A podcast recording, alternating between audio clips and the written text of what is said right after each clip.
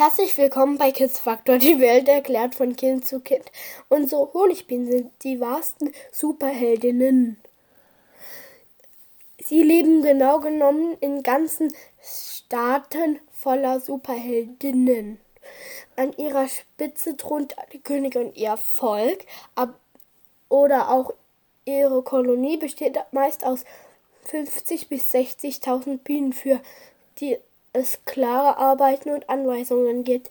Denn so ein Bienenstaat ist besser organisiert als ein großes Unternehmen.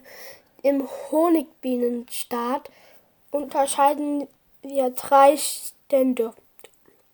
Die Königinnen, die Drohnen und die Arbeiterbienen. Die größte unter den Bienen ist die Königin.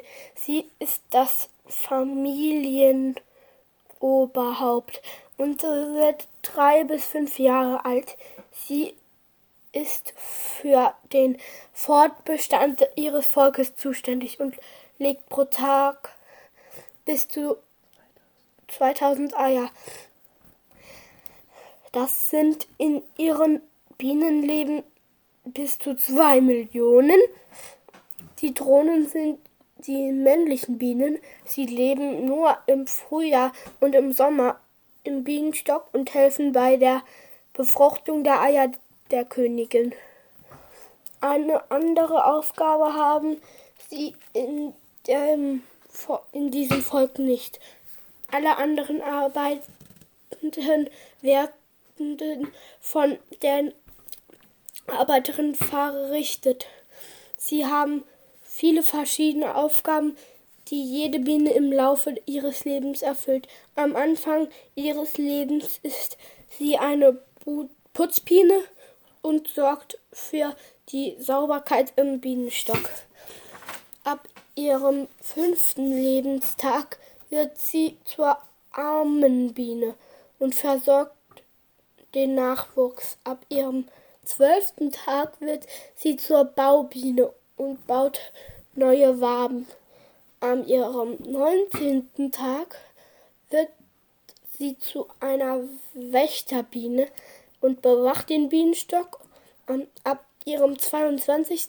Lebenstag füllen sie dann ihre große Aufgabe. Sie werden Flugbienen und Sammler und Nektar und Pollen, aus denen dann der Honig entsteht. Dabei kommunizieren die Bienen miteinander. Sie zeigen fliegend und tänzelnd den anderen Bienen, wo sie besten Futterstellen sind. Für ein 500 Kilogramm Glas Honig müssen Gramm Glas Honig müssen Bienen übrigens eine Strecke von 120.000 Kilometern zurücklegen. Sie umrunden also dreimal die Erde dafür. Ganz schön fleißig, oder?